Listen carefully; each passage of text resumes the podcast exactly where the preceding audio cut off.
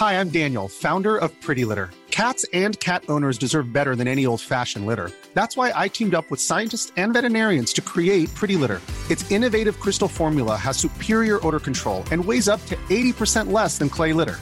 Pretty Litter even monitors health by changing colors to help detect early signs of potential illness. It's the world's smartest kitty litter. Go to prettylitter.com and use code ACAST for 20% off your first order and a free cat toy. Terms and conditions apply. See site for details. Bonjour à tous et bienvenue dans le Rendez-vous Jeu, l'émission bimensuelle où on vous résume toute l'actu du jeu vidéo et de l'industrie du gaming. C'est parti!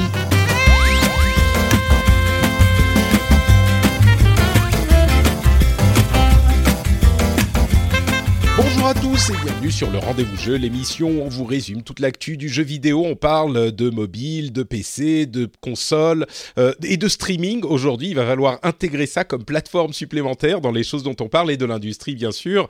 Euh, je suis Patrick Béja et je suis très heureux de recevoir aujourd'hui deux nouveaux invités euh, qui n'ont jamais été dans l'émission. Dans J'espère que euh, vous leur réserverez un accueil chaleureux.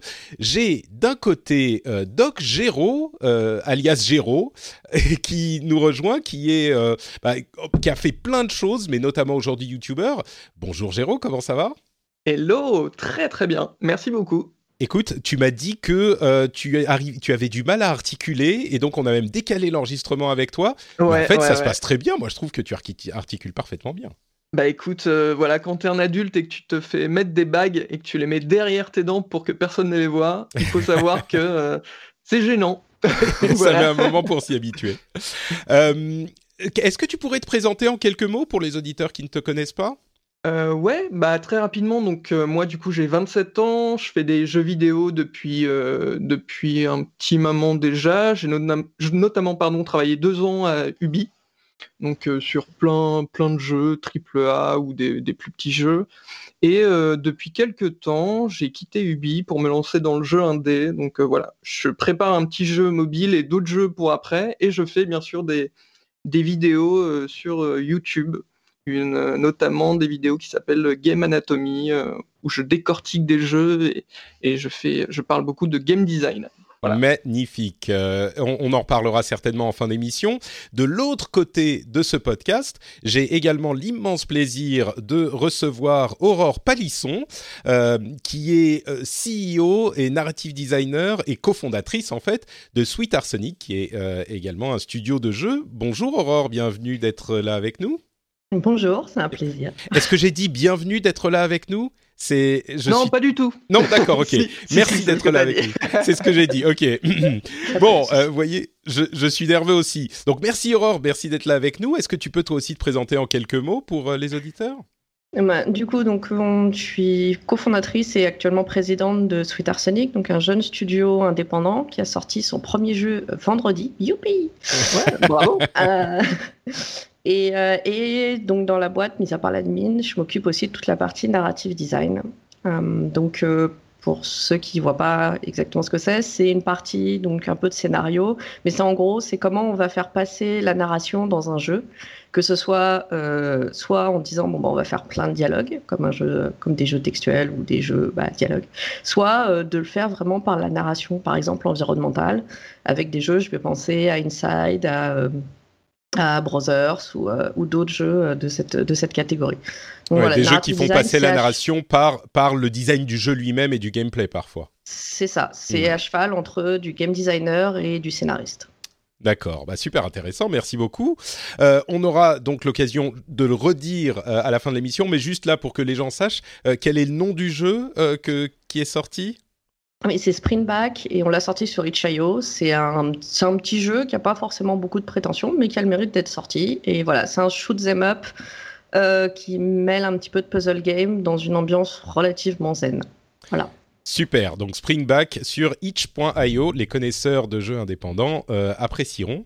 On en reparlera en fin d'émission, j'en suis sûr, mais en attendant, on a énormément de choses dont on doit discuter. C'est un épisode qui est hyper riche et on a déjà euh, passé euh, 4 minutes dans l'introduction, c'est bien trop long. Donc on va euh, s'engouffrer dans la brèche d'une part de Google Stadia, dont on va parler un petit peu en détail. On va vous parler du Nindies Showcase de Nintendo de la semaine dernière qui, là encore, a amené pas mal de choses, dont certaines un petit peu étonnantes.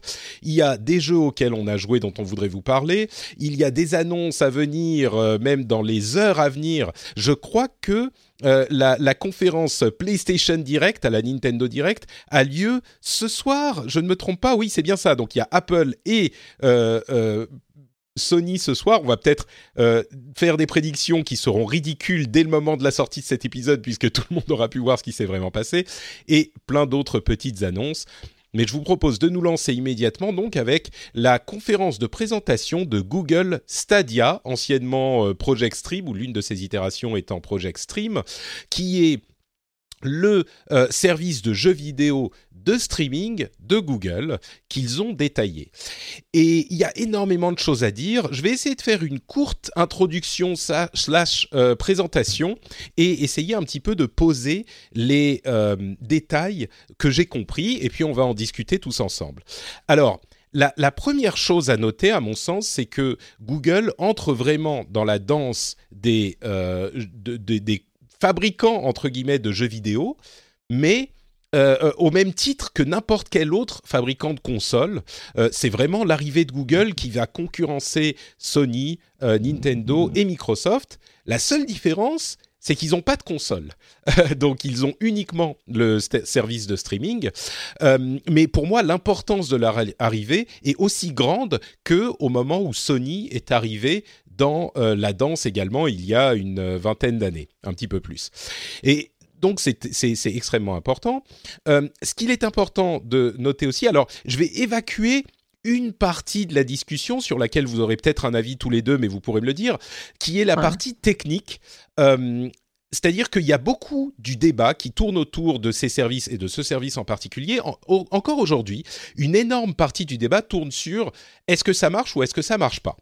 Et généralement, il y a dans euh, les discussions deux côtés.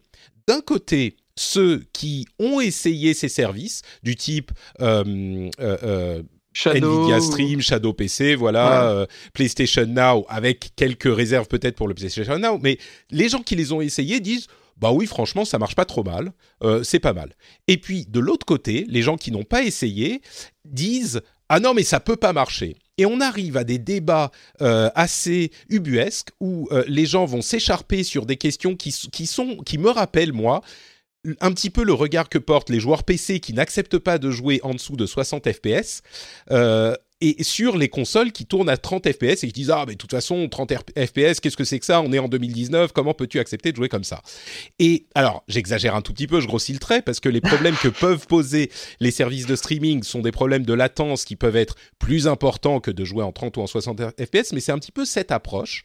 Et euh, de, toute l'expérience qu'on a eue euh, les services fonctionnent assez bien, à condition d'avoir la euh, connexion qui va avec. Évidemment, ça c'est un, prérequis, mais si on n'a pas la connexion qui va avec, alors effectivement, le service ne s'adresse pas à vous. Mais il y a plein de gens, beaucoup, beaucoup, beaucoup, beaucoup de gens qui ont la connexion qui va avec. Et si ça fonctionne, d'après les tests techniques qu'on a vus de gens très sérieux, euh, même à la démo qui était là, alors c'est pas une euh, latence nulle, c'est certain, euh, mais on est dans une latence qui est, si on inclut la latence euh, du, de la télévision, c'est-à-dire la latence qui existe de toute façon même avec une console locale, on est à en dessous de 200 millisecondes, autour de 150 et 200 millisecondes, ce qui est l'équivalent de la latence pour une Xbox One X en local si on n'oubliait pas qu'on inclut la latence de la télévision, hein, qui peut être importante. Donc, alors, c'est des conditions particulières. On était à la démo de Google, mais en même temps, c'était en Wi-Fi, etc., etc. Pour ce qui est de l'aspect donc euh, technique, oui, ça n'est pas équivalent à une console en local et ça va pas convenir aux gens qui veulent une console en local euh, et qui sont la plupart des auditeurs, je pense, de cette émission mais en même temps, c'est suffisamment bon, et je pense que le consensus est celui-là, c'est suffisamment bon pour en, intéresser certains, surtout quand l'idée est qu'on n'a pas besoin d'acheter une console ou d'upgrader son PC pour jouer à un jeu. S'il y a un jeu qui vous intéresse, vous cliquez sur un lien et hop, tout de suite, il se lance. Donc ça va évidemment intéresser des gens, même si on va avoir 20, 30, 50 millisecondes de trop qui feront qu'on ne pourra pas jouer à des jeux compétitifs, mais par contre, des jeux solo, ça marchera. Ça, c'est mon estimation de l'aspect technique de, ces services. Qu'est-ce que vous en pensez? Vous, je suis dans le juste ou je suis trop optimiste ou qu'est-ce que vous pensez? Peut-être Géraud d'abord? Euh, Je trouve ça pas mal. Euh, non, mais je suis plutôt d'accord avec toi. Euh, après, je suis pas sûr qu'il y ait beaucoup. Enfin, je suis pas sûr qu'il y ait une majorité de gens qui ont une co assez bien pour pouvoir jouer dans des vraiment de manière confortable avec hmm. avec la proposition de Google. Euh, moi, euh, quand j'étais quand j'étais à Ubi, ma première année, je faisais de la recherche utilisateur et euh, j'avais fait un master d'ergonomie avant. Et là-bas, on m'avait appris que au-delà de 120 millisecondes, le, cerveau il détecte, il sent qu'il y a de la latence, que qu'il y a de l'input lag, ce genre de choses. Donc, on commence à rentrer dans des dans des choses qui sont peut-être, tu vois, les, les joueurs vraiment classiques. Je suis pas persuadé qu'ils vont vraiment hmm. trouver ça confortable euh, en fait. Sauf si tu as vraiment une connexion qui est, qui est très très très bonne. Ouais, je crois que effectivement à 120 on commence à le sentir, mais le fait de pouvoir le sentir ne veut pas dire qu'on va pas euh, pouvoir jouer. Il y a plein de gens qui jouent, qui, sont pas en game mode sur leur télé par exemple, qui se rendent pas compte qu'ils ont 50 millisecondes de plus ou bon j'exagère, mais 20 ou 30 millisecondes de plus, ils s'en rendent pas compte. Ils ont jamais changé le mode d'affichage sur leur télé, euh, ils sont jamais passés en game mode et ils jouent quand même, tu vois. Donc je pense que Ouais, non, je comprends, je comprends. Hmm. Et puis il y a aussi le fait que là, ils arrivent maintenant, mais l'infrastructure va continuer à évoluer, il y aura de plus en plus de gens. Pardon, je t'ai interrompu et je redonne la parole à, Aurore après. Euh, vas-y, fini.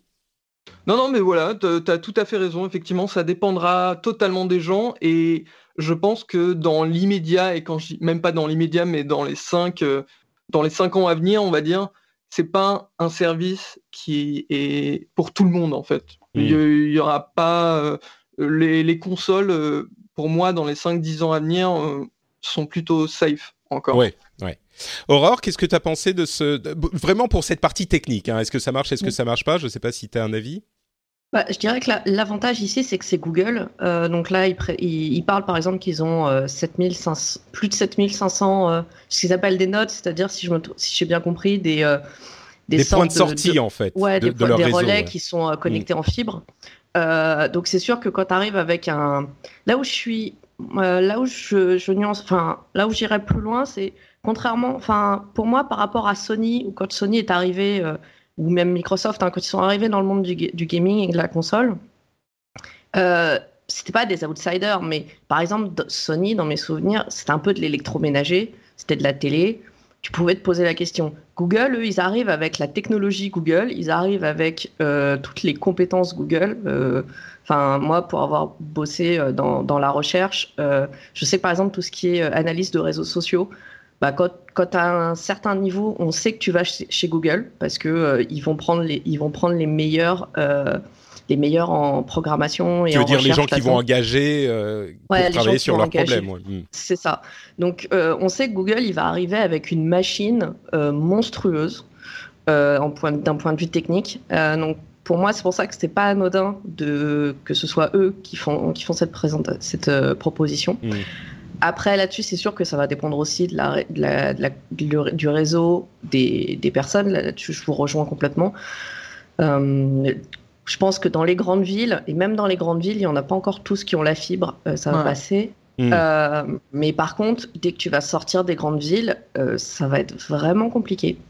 C'est sûr, effectivement, et il y a plein de gens qui réagissent de cette manière en disant ah bah moi j'ai pas la fibre, qu'est-ce que je fais? Bah clairement, c'est pas pour. Dans, dans ce cas-là, vous êtes dans la situation dans laquelle vous êtes aujourd'hui, et donc il n'y a pas forcément accès à ce type de service. Ok, mm. bon bah c'est c'est mais mais j'irais même jusqu'à dire euh, les gens qui voient les choses en se disant ah bah si ce type de service euh, ça veut dire qu'ils sont à jamais euh, interdits aux, gens comme moi qui vivent un petit peu loin de, des grandes villes, je dirais Possiblement, mais aussi euh, ça, peut avoir un effet vertueux, c'est que à force qu'on utilise ce type de réseau et ce type d'infrastructure, bah, ça pousse euh, le public et les, les gens qui construisent cette infrastructure à l'améliorer. Parce que si on est systématiquement en train de dire ah bah ça marche pas pour moi donc on va pas faire ce type de service, ça veut dire qu'il y a une sorte d'effet de cercle vicieux qui dit bah donc il n'y a pas de services qui en ont besoin. Donc on n'a pas besoin de faire plus que la DSL ou je ne sais quoi puisque bon Netflix passe sur votre ADSL plus ou moins donc ça va. Et, et, donc au contraire il pourrait je suis pas convaincu mais il pourrait y avoir un effet positif qui est ce type de service va pousser au développement de l'infrastructure aussi et à terme euh, 2, 3, 4, 5, 10 ans euh, ça pourra aider à avoir plus de fibres dans plus d'endroits. Ouais, surtout quand on parle de, Google, quoi. Euh, qui ont peut-être les moyens de, bah, peut-être même de mettre de l'argent quand ça peut être intéressant pour eux d'améliorer euh, certaines infrastructures. Peut-être mettre de l'argent ou mettre de la pression sur Dieu sait qui, Orange. Enfin, on parle de la. C'est vrai qu'ils ont, ils ont le pouvoir de, faire ça. Mm. Orange, tu voulais si c'est le cas, ce serait génial. Hein. Mm. Et ah juste bah pour finir par rapport au temps de latence, je pense qu'un bon test, ça va être le fameux Doom. Oui, qui va sortir Doom Eternal, oui, ça c'est sûr. Alors, j'ai pas, j'ai pas joué au dernier Doom, mais je me rappelle que c'était des jeux qui étaient assez, euh, comment dire. Euh, ah bah ça pardonne euh, pas. Hein, voilà, c'est ça, ça, ça, pardonne pas sur le réflexe. Et donc théoriquement, bah, si t'as trop de latence, Doom il va juste être injouable. C'est vrai, ouais, ouais, ouais. Bah on verra, on verra bien quand, quand il sortira. Donc on a une sortie, une, une disponibilité du, du service prévu pour fin 2019. Euh, il y a plein de choses qu'il faut dire encore. Là, on a vraiment parlé que de cette question est-ce que ça marche ou pas? Euh, Il y a, ils ont donné des détails techniques. Ils ont dit que euh, leurs processeurs, leurs instances fonctionnent avec des processeurs qui sont en gros équivalents à deux à trois fois les consoles PlayStation 4 Pro et Xbox One X aujourd'hui. C'est un petit peu un tour de passe-passe parce que seront plutôt entre en concurrence avec la prochaine génération de consoles qui sera plus puissante. Mais ils peuvent livrer du 4K 60 fps aujourd'hui en HDR avec à peu près 25 mégabits par seconde. Euh, il faut savoir qu'il faut 25 mégabits par seconde, mais aussi euh, une connexion constante. Donc, si vous pouvez avoir du 4K HDR sur Netflix, bah, a priori, vous avez la bande passante qu'il faut. Mais l'avantage de la vidéo, c'est qu'ils peuvent faire du, ils peuvent bufferer, ils peuvent mettre des choses en tampon. Donc, pallier aux euh, petits aléas de, de, bande passante. Là, c'est évidemment beaucoup moins, euh, euh, ça pardonne beaucoup moins. Il y a la question de la latence aussi qui est moins bonne sur la DSL. Bref, a priori, c'est vraiment si on a la fibre, mais si on a la fibre, ça passe en 4K HDR 60 fps. et à partir de là, une fois que tous ces aspects techniques sont évacués, j'aimerais parler d'autre chose, c'est-à-dire l'aspect euh, du type de choix qu'ils ont fait et de la puissance de Google qu'on a évoqué un petit peu, mais surtout de la philosophie de Google par rapport à tous les services qu'ils euh, dans lesquels ils innovent. C'est-à-dire que euh, on a un, service qui là est vraiment une plateforme. On aurait pu se poser la question de savoir s'ils allaient faire tourner des jeux PC ou pas ils ont choisi de, euh, de, de, je plaisantais en disant c'est leur entrée comme les consoles, euh, comme les autres consoles, parce que c'est vraiment une plateforme. Il faut développer le jeu spécifiquement pour cette plateforme, ou alors le porter pour cette plateforme. On peut pas juste avoir le le jeu qu'on a euh, mis sur PC qui va tourner facilement, qui va tourner sans aucun travail de portage sur cette console. C'est de la même manière que bon aujourd'hui PlayStation, Xbox, PC, c'est un petit peu la même architecture, mais il faut quand même porter le jeu pour qu'il tourner. Ben là, c'est le cas aussi. Donc c'est vraiment une, une plateforme, une nouvelle console, sauf qu'il n'y a pas de console. Mais il y a d'autres choses qui sont intéressantes. Euh, il y a, par exemple, le fait qu'ils ont mis en avant euh, le, le, les, les, liens euh, qui pourraient être euh, inclus dans des vidéos YouTube. Euh, si vous parlez d'un jeu dans une vidéo YouTube, vous avez un lien, vous cliquez dessus et tout de suite, ça va vous lancer le jeu en allez 5-10 secondes. Vous êtes en train de jouer et cette convenience, le fait que ça soit à ce point pratique, change le, rapport qu'on a au jeu. ils ont aussi présenté des choses comme le fait qu'ils pouvaient partager un état du jeu par une URL là aussi, par un lien. C'est-à-dire que l'état du jeu vous dit dans quel état est le jeu, là où est le joueur, euh, l'inventaire que vous avez, etc. Donc c'est vraiment une sauvegarde instantanée de l'état du jeu et vous pouvez le partager par lien. Si c'est comme une, partage de, un partage de sauvegarde, euh, mais, mais qui est complètement ouvert. Il y a euh, des, des, choses qui sont intégrées dans le fait de pouvoir interagir avec l'audience. il y a le, le fait qu'il y a un assistant Google, bon, qui à mon sens ne sert pas à grand chose. Ça, c'est un petit peu euh, le Google veut mettre son assistant partout, donc ils l'ont mis. Euh, il y a et, l'autre chose qui est euh, importante à noter, c'est qu'ils n'ont pas parlé de business model. Euh, ils n'ont pas parlé de business model et donc on ne sait pas si ça sera une histoire d'abonnement. Il y aura certainement, on, pense que d'après ce qu'ils disent, il y, aura, au moins la possibilité d'acheter des jeux, euh, mais on ne sait pas s'il y aura un abonnement. On peut imaginer dans le cas de Google un, truc avec abonnement et peut-être une formule gratuite avec pub. Euh, on sait bien que Google a énormément d'expertise dans la pub. Euh, les jeux, on y joue très très longtemps. Peut-être qu'une interruption du jeu pendant 30 secondes pour voir une pub et puis vous pouvez enlever les pubs en vous abonnant. Tout à coup, l'absence de friction qui est ce que sait faire Google euh, au mieux est, est hyper intéressante. moi, la manière dont je le vois, c'est un petit peu Google qui a lancé Google Maps. Et Google Maps, ça a changé la manière qu'on avait de penser aux cartes euh, sur Internet et dans la vraie vie. Là, j'ai l'impression qu'au-delà du fait de pouvoir jouer en streaming sans friction, sans console, il y a tout un tas de choses qu'ils ajoutent en plus euh, qui sont rendues possibles par le fait que c'est du streaming, mais qui euh, sont une nouvelle approche de la distribution et de la, la connexion avec les jeux vidéo. Bon, donc là c'est un petit peu plus ouvert. Qu'est-ce que vous avez pensé de l'idée d'un service de ce type-là et peut-être de ce que propose Google euh, pour leur service spécifique? Euh, Je reviens vers Géraud d'abord. Euh, bah, je trouve que tu as bien, bien résumé le truc. moi, ce qui est marrant, c'est que je le vois peut-être un peu plus d'un œil développeur que joueur. Et en fait, le coût du modèle économique tu vois, le fait qu'on sache pas si c'est un abonnement, si tu peux acheter le jeu, si c'est de la pub, machin et tout, il y a vachement cette crainte de, en tant que développeur de si c'est un système d'abonnement, euh, comment en tant que développeur tu vas gagner de l'argent euh, en vendant tes jeux, tu vois. C'est comme, euh, je fais une petite, un petit parallèle avec la musique, le streaming de musique. Bon bah ça a vachement diminué l'argent que gagnaient les gens qui créent de la musique par écoute. Euh, que ce soit euh, Spotify, euh, Deezer ou des trucs comme ça. Et en fait, si on arrivait à un truc comme ça sur Google, j'ai, je pense notamment aux jeux indépendants. je suis pas sûr que Stadia ce sera une plateforme pour le jeu indépendant. Ou en tout cas, pour l'instant, on n'a pas vu grand-chose qui va dans, dans ce sens-là. C'est vrai, mais c'est marrant que tu prennes cet exemple du streaming de la musique, parce que euh, dans le cas du streaming, on a vu que l'année dernière et cette année, euh, justement, l'ampleur la, qu'a pris le streaming a fini par compenser euh, le, le, la quantité de revenus qui vient à l'industrie de la musique. Alors ensuite, est-ce que c'est partagé entre euh, les maisons d'édition et les artistes? Ça, c'est un autre problème. Mais au niveau de l'argent que ça rentre, euh, bah il y en a plus qu'avant les services de streaming. Mais, mais pour qui Tu vois, c'est pour les plus gros, pour ah, les bah gens qui peuvent payer, mettre en avant leurs produits. Euh, c'est pour ça. Pour les pour les indés. Hmm, oui, mais euh, si ça représente plus d'argent que... Euh, enfin, le problème était le même avant qui est du streaming. Tu sais, les, les, les gens qui avaient plus d'argent pour faire de la pub et faire du marketing, bah forcément, ils avaient plus de visibilité.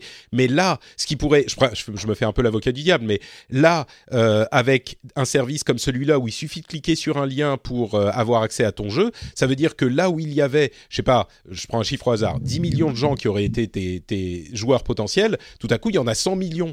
Et, ça, c'est quelque chose qui est une opportunité quand même. Mais ça, je suis d'accord. Mais par exemple, quand tu dis au lieu de 10 millions, il y aura 100 millions de personnes, ce sera peut-être le cas sur, euh, sur euh, un jeu Ubi, tu vois? Parce que le lien du jeu Ubi, il va apparaître à plein d'endroits parce qu'ils ont les moyens. C'est pas ça que je dis. Je dis les gens qui ont, euh, par exemple, des PlayStation, il y en a aujourd'hui quoi 100 millions. Des gens qui ont des machines qui sont capables de faire tourner Stadia, eh ben, il y en a un milliard et demi. Tu vois Donc, euh, dans ce sens-là, les gens qui auraient même la possibilité de pouvoir cliquer sur le lien qui est distribué, il y en a 10, 15 fois plus. D'accord, d'accord, je vois ce que tu, veux dire. Hmm. Bon, moi, c'est ce que j'espère. Mais Aurore, toi aussi, tu as une, bah, peut-être une vision de développeur indépendante. Mais... C'est ça, en fait. J'avais exactement les mêmes inquiétudes que, que Géraud. C'est. Euh, hmm. Euh, le système, enfin, alors moi, comme je suis pas très cinéphile, je sais pas comment ça fonctionne pour Netflix. C'est-à-dire comment euh, les, les créateurs de contenu sont rémunérés par rapport à Netflix. De ce que je comprends, c'est quand même le marché jeux vidéo avec ses indépendants est quand même différent de ceux du cinéma ou de la musique. C'est euh, on a plus d'indépendants. Au final, je crois, alors ça c'est pour la France, hein, mais dans le baromètre du jeu vidéo, donc il y a un rapport qui est rendu annuellement sur l'état du jeu vidéo en France euh, pour les développeurs. Je crois que 90% des développeurs français se considèrent comme indépendants. Hmm. Euh, et du coup, ouais, c'est la même. C'est parce que, par exemple, on sait que euh, Steam actuellement, c'est assez dur, sauf si tu mets énormément d'argent dessus, de se faire voir pour un petit indépendant parce que euh, tu as plus de 100 jeux qui sortent par semaine et donc forcément euh, t'es noyé. Il faut vraiment sortir de la masse. Là, avec YouTube, est-ce qu'on risque pas d'avoir le même souci? Euh, Si tous les jeux se retrouvent à faire leur market sur YouTube, bon, ils le feront pas hmm. déjà, mais qu'ils dépendent uniquement du market YouTube, bah, comment tu fais pour être visible, pour avoir ce petit lien et puis après, comment Google te rémunère?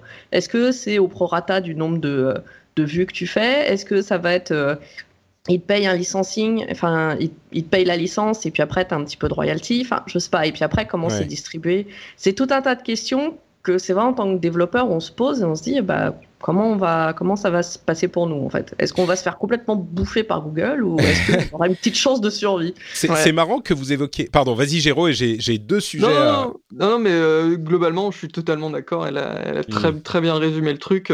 Je pense que les joueurs seront très contents. Hein. Comme tu dis, il n'y a pas de, il a pas de friction, c'est hyper pratique et tout. Mais après, tu vois, il y a toujours ce côté euh, développeur. Nous, comment on va faire pour, euh, pour tirer notre épingle du jeu, quoi Eh ben, il y a justement à ce propos, il y a deux sujets qui seront intéressants à évoquer maintenant, que j'avais un petit peu plus tard dans les notes, mais que je vais sortir maintenant.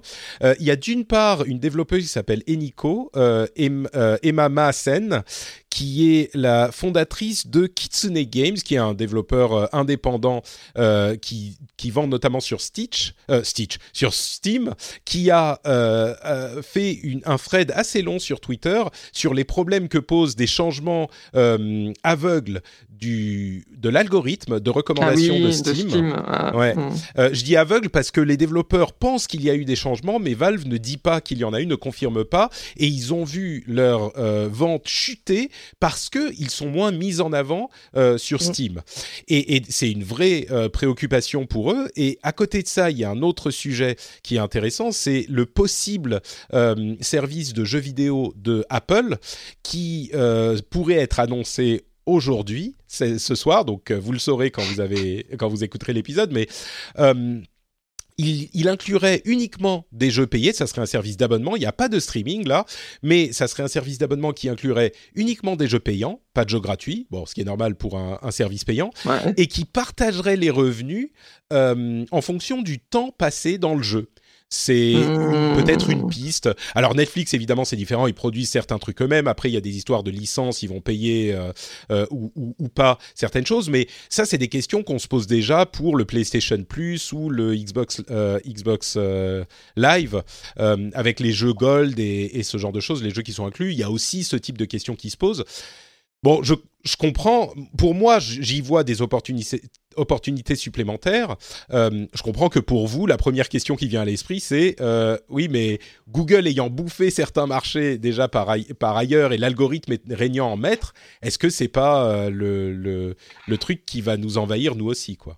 Mais c'est bah déjà le cas, il faut être présent sur Google, non Il faut que les gens puissent vous trouver, j'imagine. Mais, mais, mais, comme tu le dis, tu vois, avec l'exemple de, de, de Apple, peut-être ce soir, euh, cet abonnement qui euh, rémunère les développeurs au prorata du temps passé sur leur jeu, c'est déjà un gros problème en soi en tant que développeur, parce que ça veut dire que tu dois développer un jeu qui va euh, entraîner les joueurs à rester le plus longtemps possible sur ce que tu proposes. Donc déjà, ça supprime plein de, de, de propositions de jeux possibles, et en plus, ça suggère plein de, de pratiques design et, et de, de, boucles de motivation, etc., de rétention qui sont pas euh, pas très éthiques, quoi. Donc euh, moi, ça me fait tiquer direct, bah. quoi, quand j'entends ça. Pareil.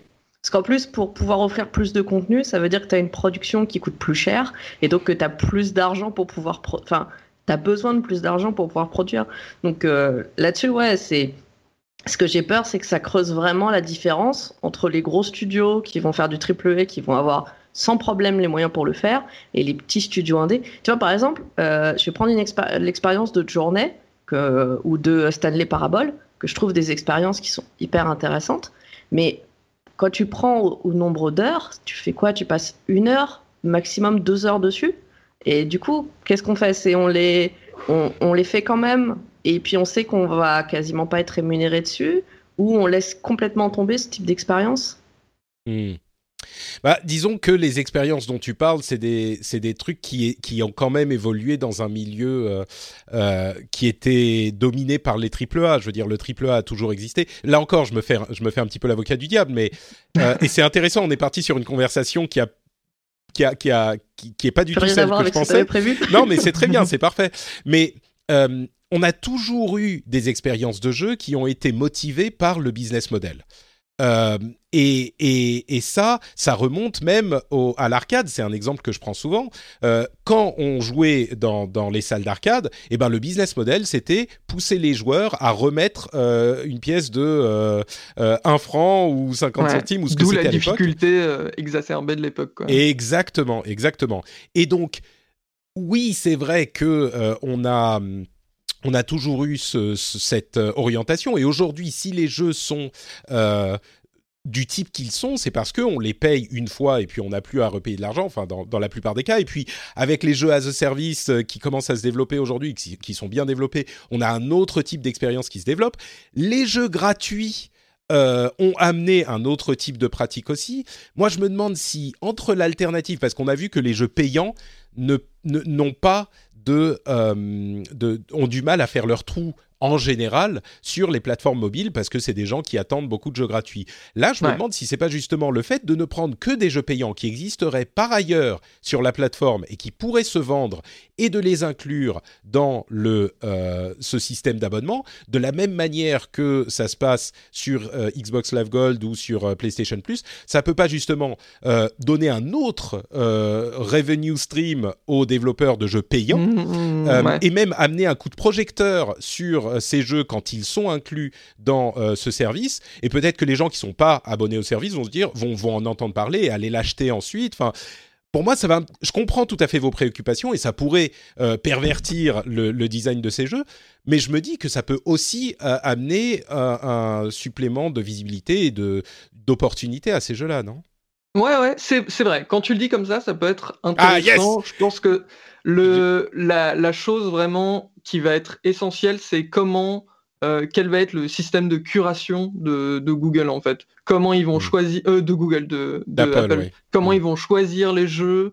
Euh, Est-ce qu'ils vont justement se concentrer sur euh, des expériences vraiment intéressantes et, et diverses ou est-ce qu'ils vont euh, favoriser des jeux qui, euh, qui gardent les joueurs euh, dans des hmm. boucles de rétention, etc. je crois qu'il y aura toujours des jeux comme ça, c'est évident.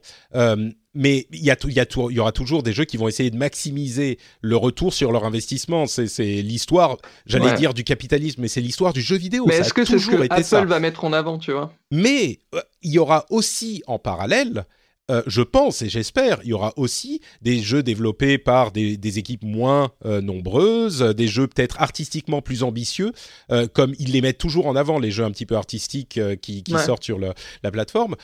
Moi, je pense qu'il y a la place pour beaucoup de choses différentes et ensuite, il faut savoir tirer parti des opportunités qui sont... Vous, si vous êtes des développeurs indépendants, j'imagine que vous pourriez à la limite aller travailler chez, euh, enfin d'ailleurs pour toi Géraud ça a été le cas, mais vous pourriez avoir été travailler chez quelqu'un d'autre, vous pourriez euh, chercher le, la voie triple A euh, qui, qui va vous ramener le plus d'argent. Vous avez choisi de faire autre chose. Là, vous, il est possible d'utiliser, je crois, ces outils dans cette optique aussi. J'espère. Aurore, non J'espère. J'ai un peu convaincu Géraud. Est-ce que je t'ai convaincu aussi? Alors, en fait, je pense que la, la différence c'est que toi, tu le, vois comme. Euh, de ce que je, perçois entre les lignes, en fait, c'est que toi, tu le vois comme une plateforme parmi toutes les autres. Et c'est vrai que peut-être que inconsciemment, la peur que j'ai, c'est que ce soit une plateforme qui va euh, monopoliser. Monopoliser, mmh. ouais, qui va euh, presque raser toutes les autres, en fait.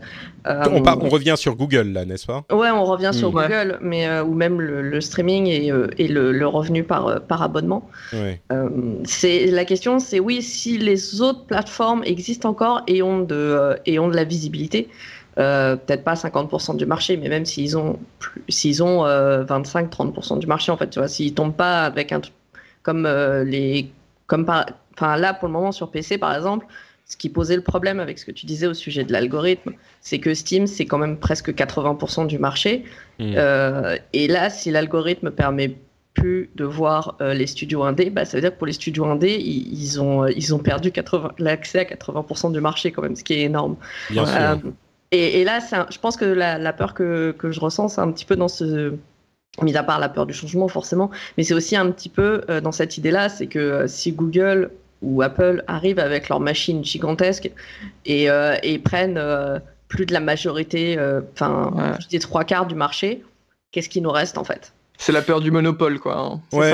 Bah, je comprends tout à fait cette euh, inquiétude, mais je dirais que ce que nous a prouvé cette génération de consoles, c'est que les jeux mobiles, c'est un truc en plus qui est venu s'ajouter aux joueurs qui existaient déjà. Moi, je pense que les, le streaming, parce qu'on a vu que la, Switch marche du feu de Dieu, la PS4 s'est vendue presque autant que la PS2. Euh, tu, Pardon, vas-y, Géraud. Non, non, mais j'anticipais ce que tu allais dire et je me disais, le truc, c'est que euh, Stadia, ça va être les mêmes jeux, en fait, que bah, les consoles. En, fait, on, est un petit peu en train de parler à la fois de l'invasion de Google et de la transformation du business model. C'est-à-dire que si un jour l'ensemble des, enfin, une majorité des joueurs se mettent à jouer uniquement en service par abonnement, euh, effectivement, ça transformera peut-être encore une fois la manière dont les jeux sont conçus et la visibilité des indés, etc. Euh, on ne sait pas quel est le business model de Stadia. Euh, moi, je pense qu'il sera toujours possible d'acheter des jeux. Disons que on parlait des cinq années à venir. Je pense que dans les cinq années à venir, non seulement il sera toujours possible d'acheter des jeux, de les payer plein pot, mais en plus, les, consoles et les, jeux locaux vont encore être hyper importants. Donc les services de streaming seront... Euh, ouais. Et, et, les joueurs comme nous, qui sont des vrais gros joueurs, vont vouloir jouer à leurs jeux importants localement. Donc ça va ajouter un truc en plus, mais les questions qu'on se pose sur les services d'abonnement pourraient se poser indépendamment de la question du streaming, comme c'est le cas avec Apple. On l'avait évoqué avec les, les trucs comme euh, le EA Premium Access euh, Premium truc. Et, je comprends la, préoccupation, mais moi j'y vois, vous savez, cette fameuse parabole de la, de la, la, tarte. Est-ce qu'on prend une part de tarte et quand il y a quelqu'un d'autre qui arrive, eh ben, il va vous prendre un bout de votre part? Ou est-ce que la tarte grossit pour tout le monde? Et je pense que le streaming fera grossir, et, et, le streaming et l'abonnement fera grossir la, la, tarte pour tout le monde. Plus grand marché global, quoi. J'espère, mais bon. Bah, on verra. Euh, j'espère. Hein. Ouais. ce serait bien que ce soit dans ce sens-là. Ouais, On, va voir, hein, on va suivre ça dans les années à venir. Euh, bon, bah voilà, il y aurait encore plein de choses à couvrir sur euh, Google Stadia. Je pense que beaucoup de gens en ont parlé du point de vue, on a fait un petit peu de technique, et puis il y a d'autres choses, les détails du fonctionnement. Il y a genre un split screen multijoueur qui est rendu possible par le fait que bah, c'est du streaming, donc ils peuvent vous envoyer votre image et l'image d'autres personnes. Vous pouvez commencer à jouer euh, d'un moment à l'autre à euh, la partie de quelqu'un d'autre qui est en coop avec vous. Il y a plein de trucs qui sont rendus possibles. Il y a des trucs un petit peu inutiles, genre euh, les, les, filtres qui vont changer l'aspect graphique du jeu en fonction de d'un algorithme de machine learning qu'ils ont fait qui était vraiment. J'en ai pas mal discuté ça avec des gens. Hein, Pareil. le ah filtre artistique. Bah, Alors, parce que ah, bah, attends, je vais, en, je vais, je vais en parler. Je vais expliquer en deux secondes. Du coup, je pensais pas que ça vous intéresserait, mais oui, en tant que développeur, sans doute.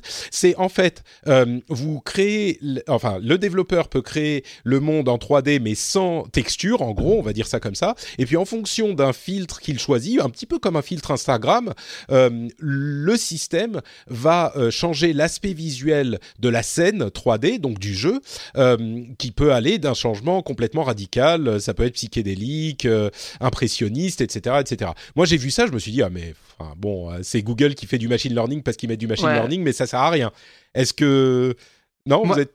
Bah, moi, j'ai été, j'ai été à la fois euh, un peu choqué de voir ça, euh, parce que c'est Tequila Work qui est venu le présenter notamment. Et Tequila Work, c'est un studio qui fait des jeux très, très beaux, avec une DA très forte, notamment Rhyme, par exemple, c'est le dernier qu'il hmm. avait sorti, je crois. Euh, et, en fait, euh, j'étais très surpris de voir la, la, fondatrice, je crois, de, de Tequila Work défendre ce, ce, système qui pourtant fait qu'une fois que tu vas appliquer ce shader, donc cette façon de transformer l'image que tu as produite, bah, tu perds énormément, énormément de contrôle. En fait, c'est marrant parce que moi, je suis sur Twitter des développeurs de Tequila Work et c'est des gens qui sont très dans le détail, qui passent, euh, je sais pas moi, une semaine à réfléchir à comment ils vont faire euh, des effets de cascade dans le jeu, tu vois, c'est vraiment du, micro-détail, c'est de l'artisanat en fait, et euh, avoir une couche de machine learning qui va déformer tout ce que tu as créé très précisément avant, bah, je trouve que ça te retire beaucoup artistiquement. Il y a aussi le risque que ça crée au final des jeux qui se ressemblent, même si on a plein de filtres. Euh, moi perso, après, je trouve ça pas très beau aussi, tout simplement. Et euh, c'est pour ça que j'ai pensé que c'était un peu gadget. Oui, prototypage peut-être. Prototypage, pourquoi pas. Mais, euh, mais même, je sais plus quel artiste en parlait sur Twitter. Je crois que c'était Ben Fiquet qui a fait, qui est l'artiste qui fait notamment, qui a fait, ah, en tout cas, il fait le prochain Street of Rage. Et, et il disait, mais si on, on feed, si on nourrit euh, un algo avec plein de tableaux, je sais pas moi, de, de, Picasso, et qui nous sort un style Picasso, mais à ce moment-là, est-ce que c'est pas du vol aussi, tu vois hmm. Il y a plein de questions qui se posent comme ça, un peu chelou. Euh, je sais pas. Je suis pas très, je suis pas très fan moi. Ça t'a évoqué quoi, toi, Aurore? Bah, C'est pareil, moi, le premier truc que j'ai fait quand j'ai vu ça, c'est que je me suis retourné vers le graphiste qui est derrière moi et j'ai fait, euh, t'en penses quoi là? Parce que c'est juste un algo en train de te piquer ton boulot en fait. Et, euh, et ce qu'il me disait, c'est que d'un, c'est et c'est vrai, c'est que du coup, ça va, ça va peut-être un petit peu changer, mais c'est parce que ça donnera plus de valeur au concept art. Parce que, en fait, si tu veux donner une patte originale, c'est que dans ces cas-là, tu vas faire plus de concept art pour, les, euh, pour nourrir l'algo. Et après, alors lui, il était dans l'autre sens, c'est que lui, il partait sur l'idée qu'on met d'abord le machine learning et après, on sculpte le détail. Parce que, alors, moi, perso, j'ai pas suffisamment l'œil graphique. Il me disait, euh, en fait, on voit qu'il y a des pins, enfin, donc il y a des problèmes et des, et des bugs dans le dans l'affichage, il y a un peu de flicking, enfin, et qu'il dit de toute façon, il faudra un graphiste qui passe derrière pour pouvoir peaufiner la chose. Ouais. Ouais, c'est un petit peu la question, c'est euh, est-ce que ça, ça devient un outil euh, de développement, un middleware, un outil de développement, ou est-ce que c'est un truc utilisable par, pour l'utilisateur final directement? Moi, j'ai eu l'impression que c'est comme ça qu'il présentait et que ça restait très gadget, quoi. Mais bon. Ouais. Bah écoute, sachant que Tequila Work est venu le défendre et que c'est quand même un studio qui est très porté sur le, le visuel de leur jeu peut-être qu'ils se seront parmi les premiers à donner une réponse euh, intéressante hmm. sur la question, en tout cas. Oui, peut-être qu'on voit ça comme ah bah ça vous construit les graphismes de votre jeu d'un coup, et peut-être que c'est pas ça qui est intéressant. Peut-être que l'idée c'est que justement on peut construire des graphismes et puis ensuite les, triturer euh, de la même manière qu'on pourrait avoir des effets sur l'image ou pour l'utiliser ensuite en game design de manière simple euh, et pas avoir à, concevoir chacun de chacune de ces variations. Mmh. Comme disait Aurore, quoi clairement. Mm. Et Tequila, euh, Tequila, ils ont vraiment dit, on est en train de l'utiliser dans le développement de nos jeux. Donc, euh, on verra des infos intéressantes, je pense, avec leur prochain jeu. À voir, à voir, à voir. Bon, en tout cas. Ouais, juste pour finir, mais par rapport au, euh, euh, au fait que de toute façon il faudra passer derrière, c'est que dans les exemples qu'ils ont montrés, autant, euh, alors comme je suis nul en art, les, les, deux tableaux qu'ils ont montrés au début, alors je crois qu'il y en a un de Van Gogh et un autre, je sais pas, mais je sais plus, mais autant là ça restait utilisable, mais après quand le dernier exemple c'était Pac-Man, clairement le level design était paumé, on voyait oui, c'était de la blague quoi, c'était de la blague. Mais c'est comme, moi je les vois comme les filtres Instagram à ce niveau, quoi, à voir ce qu'ils ont fait ensuite et quand D'accord. Ouais. Bon, euh, donc le service sera lancé en 2019 euh, aux US, Canada, euh, Europe et ils ont mis l'Angleterre en séparé de l'Europe, ce qui était quand même assez amusant.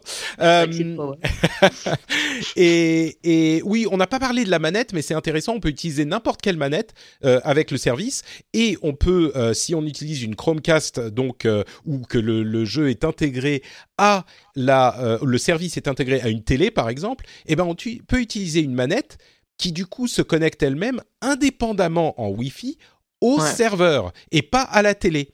Euh, j'ai trouvé ça vraiment intéressant parce que ça veut dire, c'est vrai, quand on a. Et, et c'est ça qui me, qui me fait un petit peu me dire ah il y a des trucs différents qui sont possibles c'est que quand on a le jeu qui est calculé sur le serveur on n'a pas besoin de se connecter, de passer par l'écran qui affiche le jeu pour communiquer nos mouvements. La manette est connectée en Wi-Fi directement au serveur, elle passe pas par la télé. Et bon, c'est pour pallier au problème du fait qu'on peut pas connecter une manette à la télé ou au Chromecast, évidemment. Mais euh, c'est quand même une idée intéressante de contrôler directement sur le serveur sans avoir à passer par la télé, sans avoir à brancher la manette sur le PC, par exemple. Ouais. Euh, bon, bref, il y aurait plein plein de choses à dire. On a déjà passé trois quarts d'heure là-dessus, mais euh, c'était hyper intéressant. On va laisser Google Stadia de côté. On en reparlera, euh, je suis sûr, à l'E3 parce qu'ils vont en dire plus. Ils vont sans doute donner le business model. Et il y a Microsoft qui va présenter son xCloud plus en détail à ce moment. Ils ont déjà commencé à en parler. Et d'ailleurs, entre parenthèses, comme je le disais, euh, Sony va peut-être faire un PlayStation Direct au moment de l'E3 pour présenter leur nouvelle console également, parce qu'ils commencent avec les PlayStation Direct ce soir, que vous connaissez très bien, bien sûr, puisque vous en avez déjà entendu parler au moment de la sortie de cet épisode. Euh, donc il y a plein de choses à voir encore à terme, mais pour le moment, parlons du présent. Et le présent, c'est Nintendo avec euh, les Nintendo Nindies, le showcase. Euh, petite note en passant très rapide pour dire que le Wall Street Journal euh, dit qu'il y aurait deux modèles de Switch qui vont arriver cet été, deux nouveaux modèles. Une Switch plus puissante et une Switch moins puissante, plus puissante donc comme pour avoir bah, plus de puissance. Peut-être que leur forme sera un petit peu différente, notamment la moins puissante. On peut imaginer que ça serait uniquement une portable, euh, ce genre de choses. Mais bon, on verra si ça n'est qu'une rumeur pour le moment. On en entend parler depuis longtemps, mais ça serait pas complètement incongru. mais bon, pour les, les Nindies, il y a eu plusieurs choses qui étaient assez intéressantes. Euh, le plus gros morceau, je pense, c'était une version Zelda de Crypt of the Necrodancer, euh, qui est évidemment un jeu hyper euh, populaire de ces dernières années. Si vous ne le connaissez pas, allez euh, faire un petit tour sur Google ou sur Quant, hein, sur DuckDuckGo, je ne sais pas, des moteurs euh, plus neutres. et, et, ça s'appelle Cadence of Hyrule, donc cadence de Hyrule, et c'est vraiment un Crypt of the Necrodancer, ce jeu de rythme et de combat euh, dans le monde de Zelda qui a fait plaisir à beaucoup de gens. Cuphead qui arrive sur Nintendo Switch, on en avait parlé, c'est un jeu Microsoft qui arrive sur Switch, donc euh, quelque chose d'important. Euh, un nouveau jeu de Double Fine qui s'appelle Rad, qui était assez marrant, assez intéressant, qui arrive en 2019. Katana Zero qui arrive en avril sur Switch, qui est un jeu de Devolver qui a l'air, pour ceux qui aiment ce type de petits jeux en, en, en, mode rétro, hyper... Ça a l'air trop trop bien. On dirait Hotline Miami, mais avec un katana. Avec un katana et, en 2D, vue de profil. bon, il y a plein d'autres choses. Il y a euh, euh, Creature in the Well, qui est un, un, dungeon crawler avec Flipper, qui arrive cet il été, qui est magnifique. Il était magnifique. Hiring for your small business? If you're not looking for professionals on LinkedIn, you're looking in the wrong place. That's like looking for your car keys in a fish tank. LinkedIn helps you hire professionals you can't find anywhere else, even those who aren't actively searching for a new job but might be open to the perfect role. In a given month, over 70% of LinkedIn users don't even visit other leading job sites. So start looking in the right place. With LinkedIn, you can hire professionals like a professional. Post your free job on linkedin.com slash people today.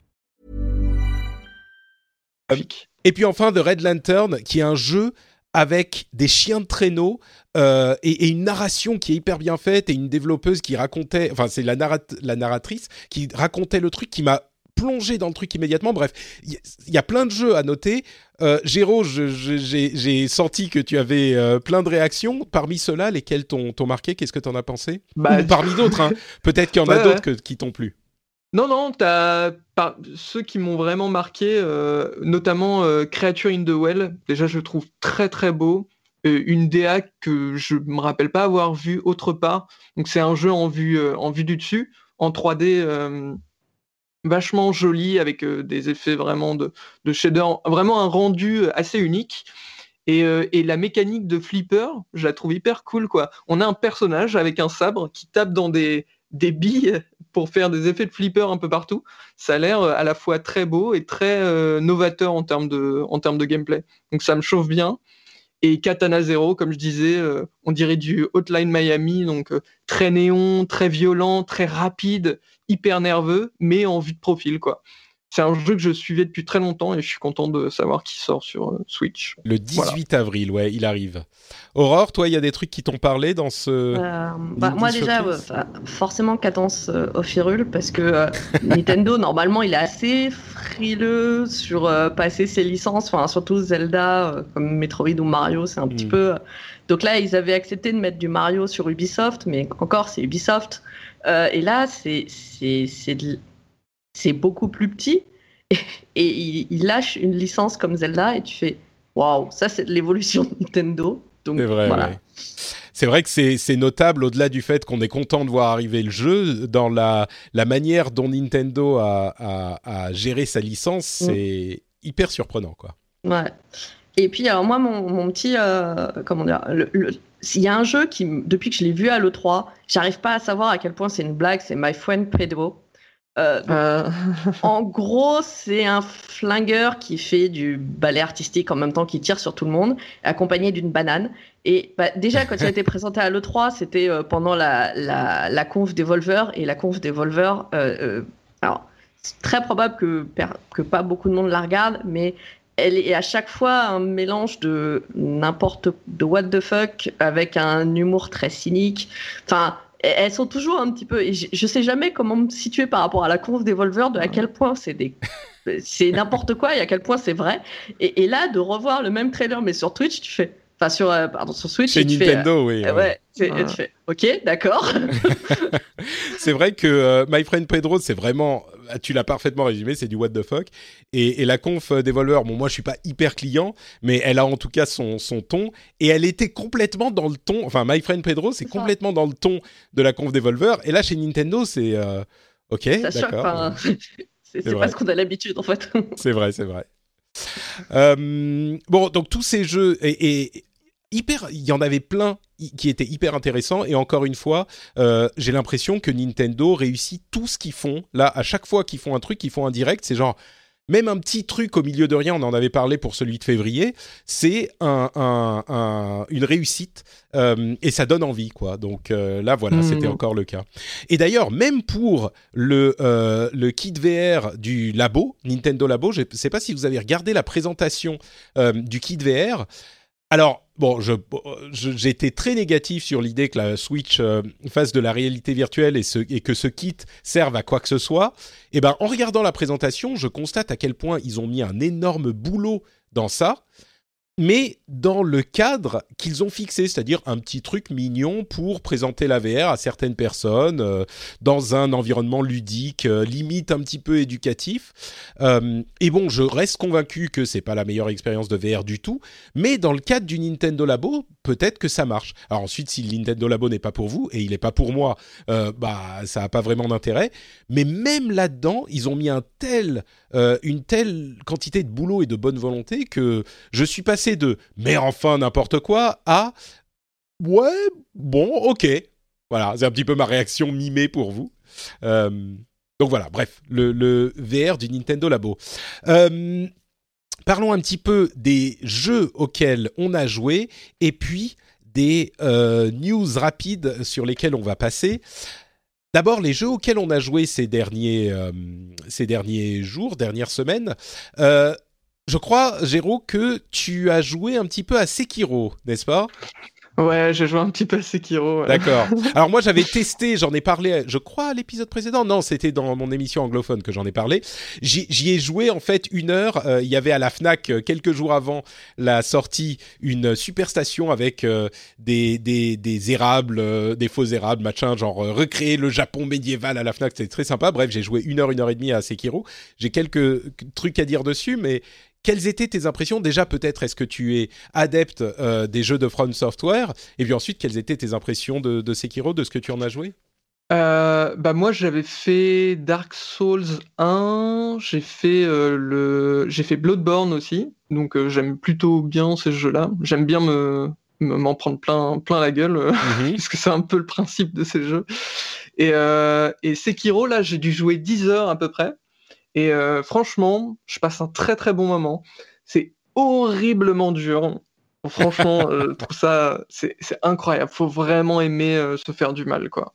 Je pense qu'il y a un aspect un peu maso euh, dans les jeux de, de From Software. Ouais. Surtout que, contrairement à, à Dark Souls et euh, Bloodborne, euh, c'était des jeux où tu avais la possibilité euh, de, de parer des coups, mais concrètement, moi, par exemple, la première fois que j'ai fini Dark Souls, j'ai quasiment jamais paré parce que c'était tellement risqué et tu, tu mourais tellement facilement. Euh, si tu pouvais faire des esquives ou te protéger avec un bouclier ou des trucs comme ça, je trouvais toujours quelque chose pour ne pas avoir un pareil. Et en fait, la Sekiro, c'est un jeu qui t'oblige à parer tout le temps. Donc en fait, c'est un jeu qui te force à la prise de risque constante. Et pour moi, ça le rend beaucoup plus exigeant que les précédents From Software. Donc il y a plein de mécaniques pour adoucir un petit peu ce côté exigeant par rapport aux anciens, c'est plus facile de se déplacer, on peut faire, on peut se cacher, faire des attaques surprises, il y a un côté infiltration, euh, les déplacements vraiment sont plus, plus faciles, tu domines un peu l'adversaire sur ce point de vue, ce, côté-là. Mais les combats, waouh, ils sont magnifiques mais durs. C'est un peu l'impression que j'ai eue avec mes, mes quelques mon heure et demie de test. Les, les ennemis de base sont quand même assez faciles à gérer entre la, le fait que tu sois furtif, que tu as ton grappin qui te permet de t'échapper, etc. Les ennemis de base, c'est beaucoup plus facile que dans les autres jeux du genre. Euh, les boss, par contre, Ouh là là, ça te, ça fait très très mal quoi. Donc, euh, moi je dirais pour les gens qui étaient pas fans des jeux euh, From Software avant, si vous êtes allergique, je dirais c'est pas celui-là qui va vous changer votre avis. si vous étiez à la limite, je dirais peut-être parce que c'est vrai qu'on est beaucoup plus fluide dans son dans son expérience que dans les jeux d'avant. Mais et, ceux qui sont fans, et eh ben évidemment ils vont adorer. Mais mais si on était un petit peu entre les deux, à la limite peut-être tester. Mais si on n'est pas client, euh, si on est réfractaire, non, c'est pas celui-là qui va vous convaincre. Après c'est magnifique, c'est vraiment un beau un beau mm. voyage quoi. Là en 10 heures de jeu, j'ai vu plein de panoramas, j'ai vu des des boss gigantesques, j'ai vu des, des trucs euh, vraiment euh, c'est beau quoi. C'est vraiment beau.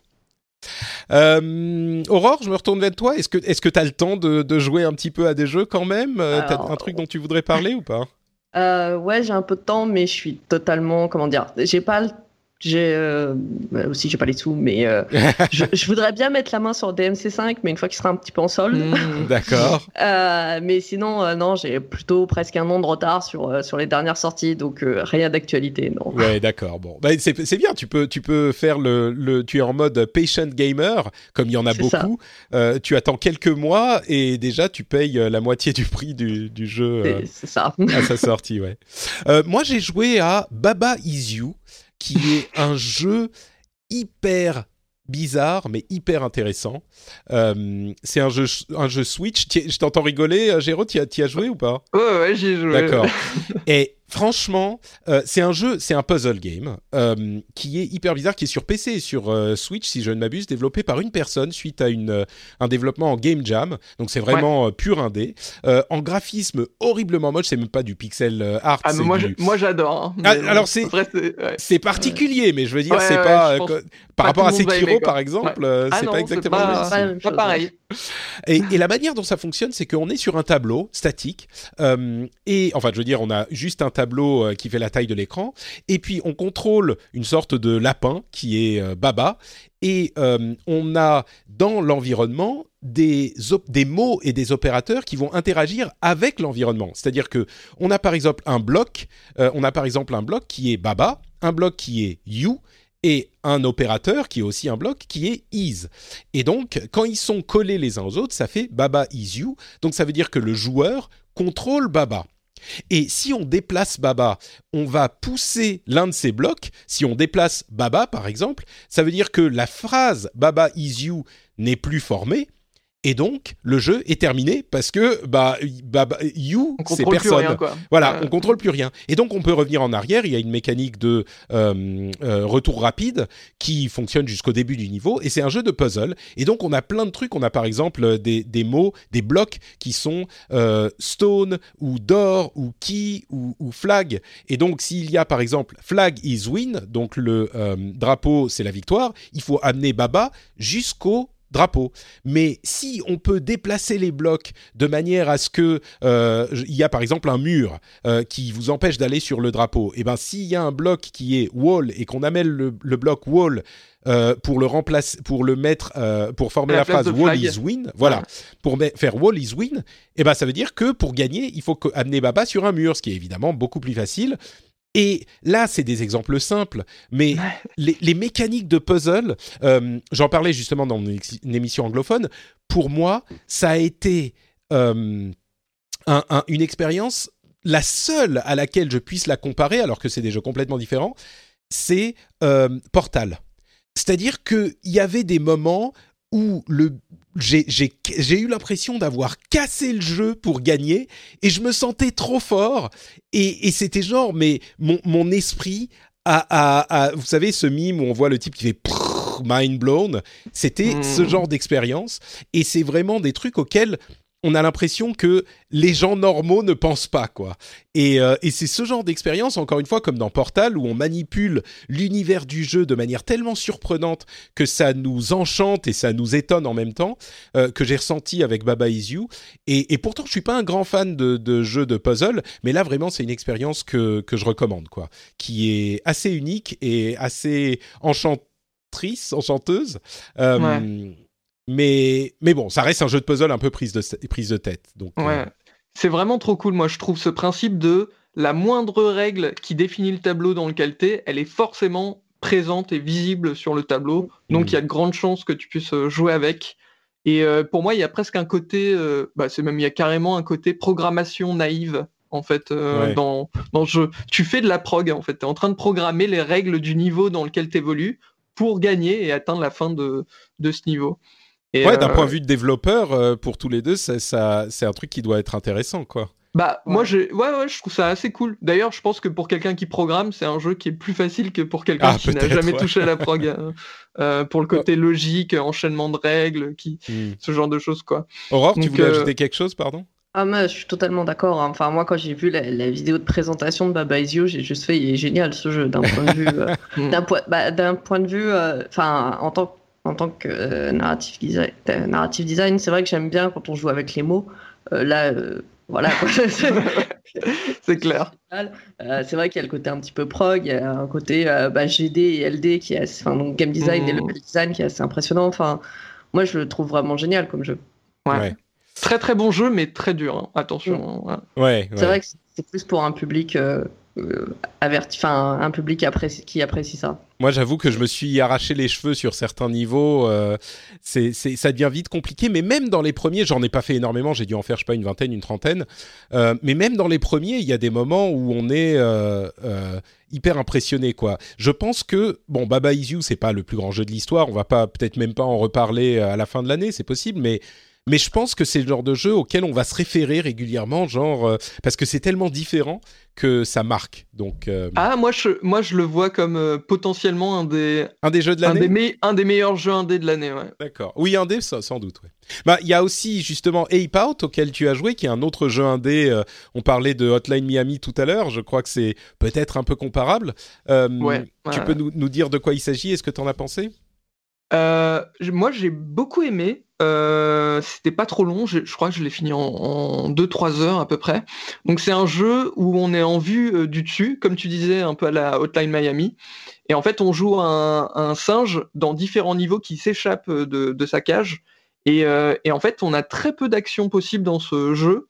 On peut, on peut projeter les gens pour les écraser contre les murs, parce qu'il y a plein de gardes partout, etc., qui gardent le- le singe. Mais on peut aussi les attraper pour faire un bouclier humain, parce qu'il y en a qui ont des armes à feu, donc qui peuvent te tirer dessus et tu peux te protéger avec un, bouclier humain. On peut ensuite les balancer, et on peut même choper des gens qui ont des armes à feu, et quand on les attrape, euh, une seconde après, ils se mettent à tirer en fait. Du coup, tu peux choper quelqu'un qui a par exemple un, lance-roquette, il y a vraiment ça, et qui va tirer une roquette au moment où tu l'attrapes devant toi. Donc, euh, en fait, avec seulement deux boutons, euh, un pour taper et un pour attraper, T'as plein d'actions possibles, donc c'est hyper élégant en termes de, mécanique, parce que les contrôles sont très simples, mais t'as plein de, pas mal de possibilités.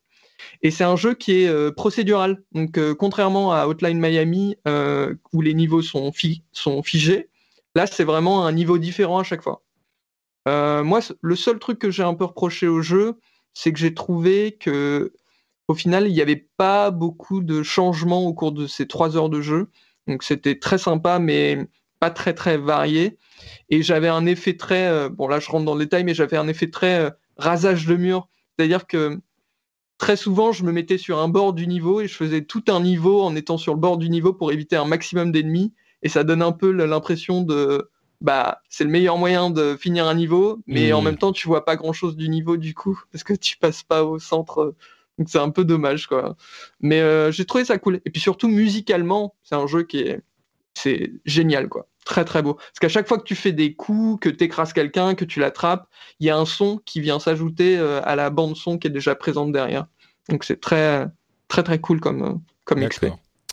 Ok, bah intéressant. Euh, j'ai entendu du bien et du mal sur Ape Out, donc euh, je suis content d'avoir ton avis aussi.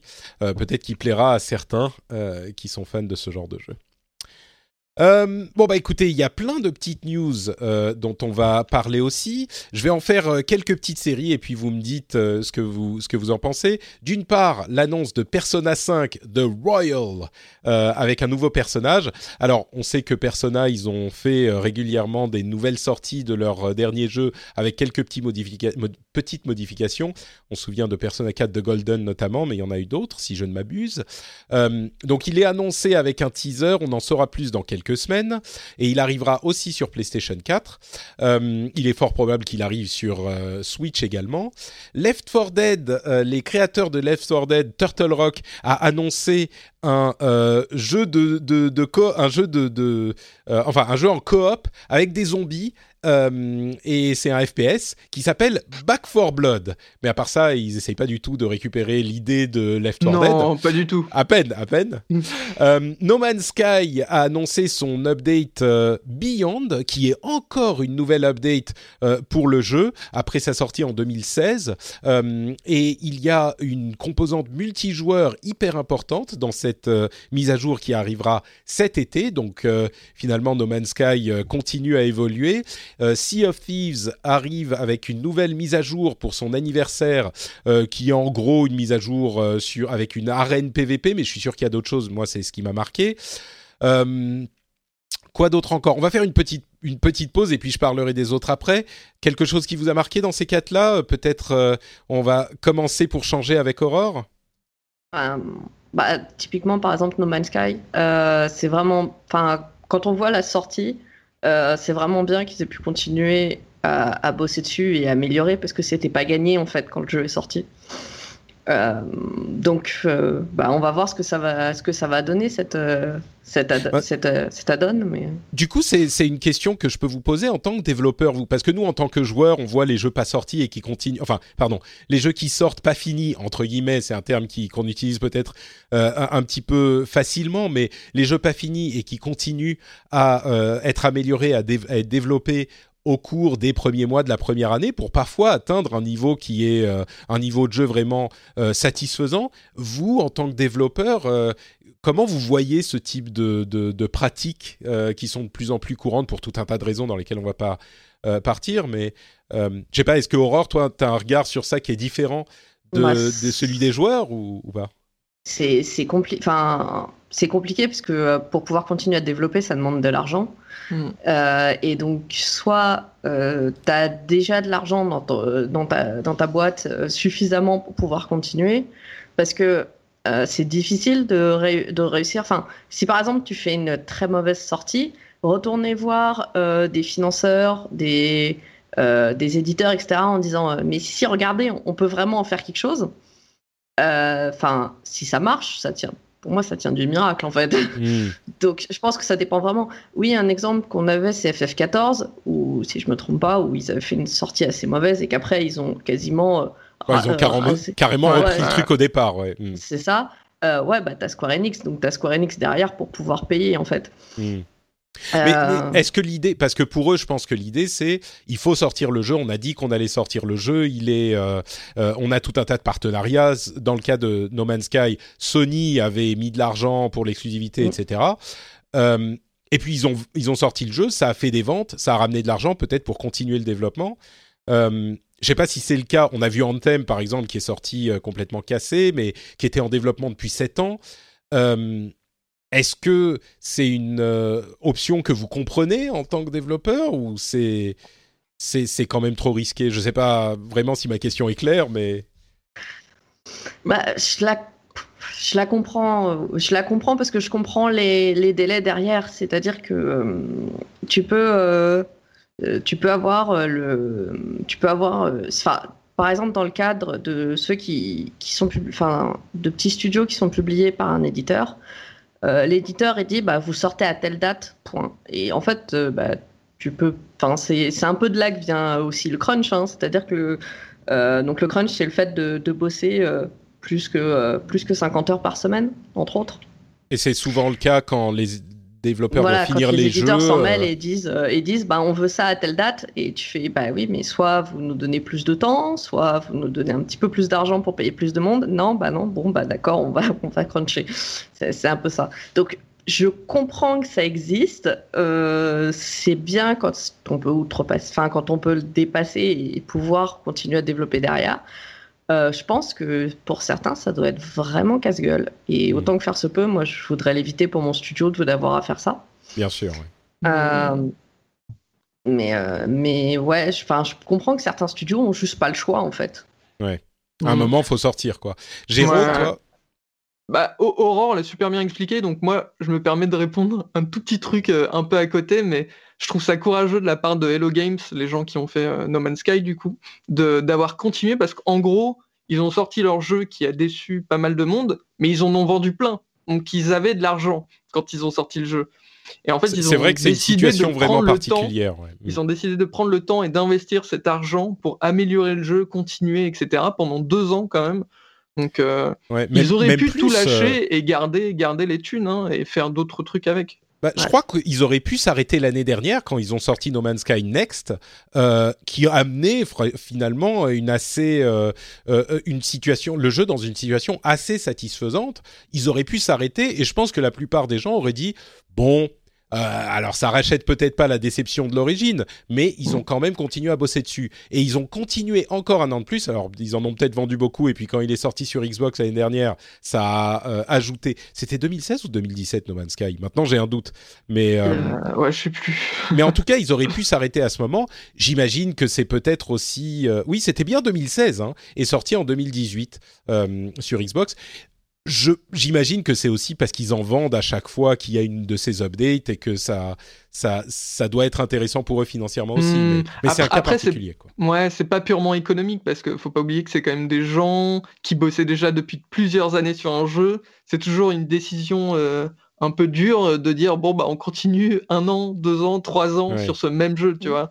Donc c'est quand même, euh, je sais pas, je trouve ça, ouais, pour moi c'est courageux quoi. De... Bah, ce qui est sûr, c'est qu'ils se sont rachetés une, euh, une, une, image, finalement. Ouais, c'est vrai, euh, c'est vrai, complètement. Par, par l'effort. Mais, mais du coup, oui, quand on va revoir un jeu promis par Hello Games, bah, on le regardera évidemment différemment de, si on, de la manière dont on regardait Hello Games à la sortie de No Man's Sky en 2016. Ouais. Quoi. Mais on sera quand même un peu méfiant. Ah bah bien sûr, bien sûr.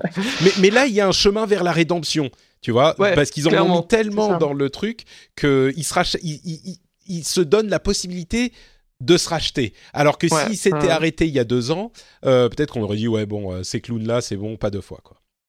Ouais. Euh, quoi d'autre? Le mode Battle Royale de Battlefield 5 arrive euh, et il, la présentation était marrante. Je sais pas pourquoi je l'ai laissé dans les notes de l'émission, mais bon. Euh, les Call of Duty arrivent sur mobile, sur Android et sur iOS. Si vous aimez Call of Duty, bah, il y a un Call of Duty mobile qui a été pensé pour le marché chinois qui arrive chez nous aussi. Euh, euh, quoi donc? Il y a God of War qui a gagné le jeu de l'année à la GDC. Euh, comme quoi, même les développeurs... euh, la différence avec les... les les awards habituels et la, les awards de la GDC, c'est que vraiment à la GDC, c'est les développeurs qui votent. Et donc God of War a gagné jeu de l'année et euh, Return of the Obra Dinn a gagné le grand prix des, euh, du Festival des jeux indépendants qui a lieu en parallèle de la GDC. Donc, ouais, voilà, l'IGF, le, ouais. voilà. Euh, Independent, Game Festival. Euh, et quoi d'autre? Ah oui, j'ai aussi noté que Heroes of the Storm n'aura plus de loot box euh, dans la prochaine mise à jour. C'est peut-être même déjà en place. Bon, le jeu a été un petit peu mis de côté par Blizzard, mais c'est intéressant de noter que l'effet des loot box continue à se, ou de la fronde contre les loot box continue à se faire ressentir, ou peut-être que dans ce cas-là, c'était pas forcément un truc qui marchait pour eux, mais bref. Peut-être une, une euh, un commentaire, euh, je reviens encore vers Aurore, sur euh, God of War qui gagne jeu de l'année et Return of the Obra Dinn, euh, le, le, jeu d'indépendant de l'année bah, pour Return of the Obra Dinn, je pense que c'est totalement justifié. Quoi. C'est le, le, jeu est... Bon, graphiquement, c'est un style graphique qui est un petit peu bizarre. Enfin, moi, c'est une DA où j'ai du mal, mais je ouais, peux t'as comprendre. pas accroché Ouais, je suis pas accroché, mais, euh, mais pour le système et pour euh, bah, toute la narration qu'il y a derrière, je trouve que c'est, c'est totalement mérité. Et c'est, euh, Et c'est vraiment bien de montrer que de faire gagner des jeux qui sont vraiment axés sur la narration. Enfin, c'est peut-être très bizarre parce que maintenant on est vraiment habitué, mais on en tant que scénariste, c'est pas encore forcément accepté que la narration est nécessaire dans un jeu. Hmm. on, part, on part de très loin avec. alors, ok, c'était il y a peut-être 20 ans, mais on, a encore des fois des, petits restes de cette époque où, euh, ah, faut de narration, attends, qui a un peu de dispo? Ah, toi, tiens, bah voilà, tu vas faire scénariste. et, c'est vrai que même maintenant, euh, en tant que scénariste ou narrative design, quand tu te pointes à des studios, bah, des fois, on me dit, euh, bah, à quoi ça sert? Alors, je vais essayer d'expliquer. Mais donc, du coup, moi, je trouve ça vachement cool que ce soit des jeux narratifs qui, qui remportent des prix. Et puis, euh, et puis c'est vrai que c'est vraiment un jeu qui est super intéressant et qui est vraiment bien, qui est vraiment bien fait. Hmm. D'accord, Géraud? Bah pareil, hein, Bradin, hmm. euh, j'ai trouvé ça incroyable quoi. Ce mec est vraiment trop fort. Euh, franchement. Oui, Lucas Pope, ouais. Ouais, ouais. C'est un tueur. Hmm. Voilà. On est d'accord. Gros respect. Bon, vous avez choisi, choisi de ne pas commenter God of War et je respecte votre choix. euh, on continue. moi, j'aime beaucoup God of War. Hein, Ouais, moi, j'ai euh, trouvé ça pas mal aussi. Ouais, très bien. Enfin, pas mal. C'était bien, quoi. Franchement, c'était bien. Ok. Bon, très bien, on se mouille pas plus. Euh, euh, euh, un petit peu de matériel. L'Oculus Rift S et a été, on a vu les premières reviews, je crois qu'il est disponible. C'est une version mise à jour de l'Oculus Rift qui a en gros un meilleur hardware et qui n'a pas besoin de capteur à l'extérieur. Est-ce qu'il est entièrement sans fil? Là, tout à coup, j'ai un doute. Oui, oui, il est, euh, entièrement sans fil, si je ne m'abuse. Non, si, il a un fil qui va au euh, PC et, c'est juste ça. Mais on n'a pas besoin de poser les totems. Bon, en gros, c'est un meilleur Oculus Rift, mais euh, ça change pas l'approche qu'on a de la réalité virtuelle. Euh, Nvidia va amener le ray tracing aux cartes graphiques d'avant la génération des RTX. Donc, si vous avez une GTX, vous allez pouvoir tourner, vous allez pouvoir faire tourner un petit peu de ray tracing. Euh, la Xbox One S All Digital Edition, dont on a déjà parlé, arriverait le 7 mai. C'est la date qui a été leakée donc on est un petit peu plus d'un mois de la sortie, et elle ressemble vraiment à une Xbox One S, mais juste sans lecteur de, euh, Blu-ray, comme on, comme on le pensait. Euh, Quoi d'autre? Il y a Snap qui va euh, sortir sa plateforme de jeux vidéo. Snap, bien sûr, Snapchat, hein, qui a énormément de succès auprès des jeunes. En tout cas, c'est ce qu'on me dit. Peut-être un, petit peu, un peu en train de mourir maintenant. Ouais, c'est ça. Mais ils vont sortir leur leur plateforme de jeux vidéo a priori dans dans deux semaines environ. Euh, et quoi d'autre? Xiaomi a sorti le Black Shark 2, donc un téléphone spécial gaming qui est très moche comme les PC gaming, euh, qui est prévu. Il a genre une chambre à, vapeur pour le refroidissement, etc. Enfin, plein de trucs pour gamers. On en rigole, mais c'est prévu pour le marché chinois. Et bon, euh, les gens qui jouent uniquement sur téléphone mobile, peut-être que ça les intéresse ce genre de produit. Oula, c'est vrai que c'est pas beau. Hein. Ouais, c'est pas très très beau. Hein. C'est dans la tradition des entre guillemets gamers avec des trucs un petit peu genre euh, extreme néon avec euh, des boissons. Euh, c'est ça. Je sais pas s'il y a des choses qui vous inspirent là-dedans ou si on parle d'épique. Non euh, Moi, je. Non. ok, bon, très bien. On peut parler d'Epic. Il y a euh, l'Epic Game Store qui va avoir euh, Detroit Become Human, Heavy Rain et Beyond en exclusivité temporaire cette année. On sait que c'est Tencent, je crois, qui a investi chez. ah, Brain Fart. Quantic Dream. Quantic Dream, merci beaucoup. non, non, c'est pas à toi que je parlais, Siri. Oh là là, mais franchement.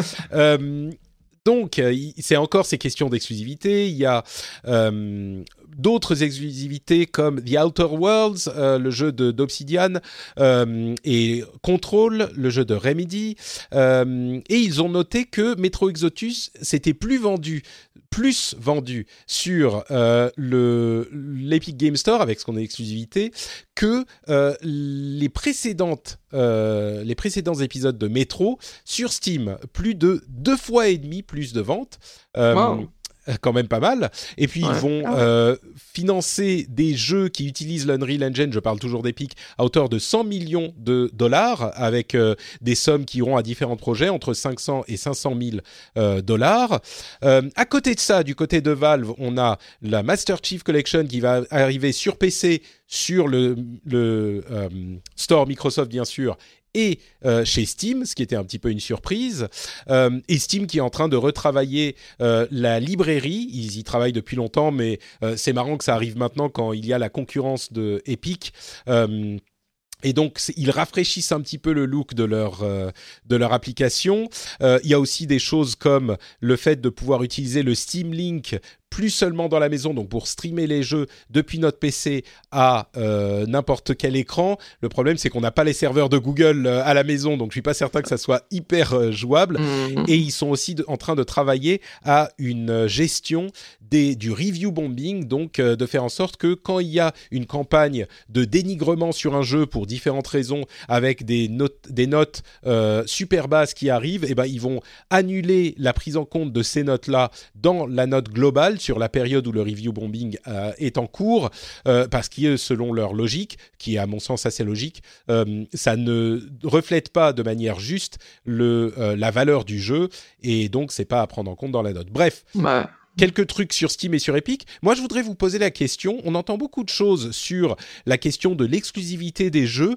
Euh, certains disent ah c'est dégueulasse que Epic mette la l'exclusivité, prenne l'exclusivité de certains jeux. C'est des pratiques qui sont euh, anti-consommateurs. Euh, ça devrait pas exister, machin. Moi, j'ai une vision qui est très différente. C'est que les, les, d'une part, on n'est que sur une plateforme qu'on peut télécharger sur notre PC aussi. C'est même pas l'idée d'avoir différentes consoles. Donc, calmons-nous un petit peu. Et puis surtout, on, euh, ne prend pas en compte dans cette euh, discussion ou dans ces critiques le fait que les exclusivités, justement, permettent à certains jeux d'exister, euh, des jeux qui n'existeraient pas autrement. L'écosystème des exclusivités est important. Enfin, ça a donné des jeux vraiment hyper importants et intéressants. je ne citerai que, je sais pas moi, les Uncharted, Mario, Zelda ou, Sonic. Enfin, il y a plein de jeux comme ça. mais dans la pratique, euh, Epic qui euh, euh, achète des exclusivités pour des jeux qui ensuite, c'est des exclusivités temporaires et des jeux qui ensuite seront disponibles dans plus d'endroits peut-être. vous, en tant que développeur ou même en tant que joueur, je reviens vers Aurore encore une fois. Est-ce que tu trouves que c'est une pratique critiquable ou tu t'en fous ou qu'est-ce que tu en penses? Bah, alors déjà en tant que développeur, comme tu dis, tu l'as très bien résumé, c'est le fait que ça permet à des jeux d'exister. Euh, ben oui, parce que tu vas voir certains, enfin, as certains, je vais penser à Sony, qui ont une public assez, euh, assez agressive d'exclusivité. et, euh, et tu leur proposes un projet et ils, sont prêts à te dire bon bah ok on vous le finance à condition que ce soit exclusif. Un, exemple c'est Fury de Game Baker. Euh, c'était une, c'est une exclusivité. Il était même le premier mois euh, sur le PS, son mois de sortie, il était sur le, euh, PlayStation, Plus. Merci. Sur le PS Plus. Et, et, en fait, sinon, le jeu n'aurait peut-être pas existé, mais Sony l'a, l'a, publié, enfin, l'a, l'a financé grâce à, grâce à l'exclusivité. Donc, en tant que développeur, moi, c'est pas quelque chose que je trouve aberrant. Après, en tant que joueuse, j'ai un, un, point de vue un peu particulier, c'est que je suis joueuse euh, console et en particulier joueuse play PlayStation. Euh, donc j'ai déjà un petit peu la rivalité de euh, console PC.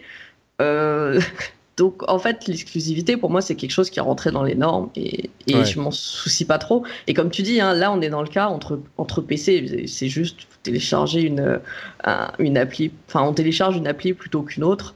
C'est pas ça, ne ça nécessite pas de hardware différent ni rien donc c'est c'est temporaire. Enfin, voilà. Dans le cas d'Epic, je trouve que là, c'est un petit peu, un petit peu trop la réaction. Donc, euh, bon. Et voilà. Tu, tu... Non, mais c'est bien, j'aime bien, tu abondes dans mon sens. Donc, euh, je trouve que tu as parfaitement raison, Alors, Très, très bien. Euh, Géraud?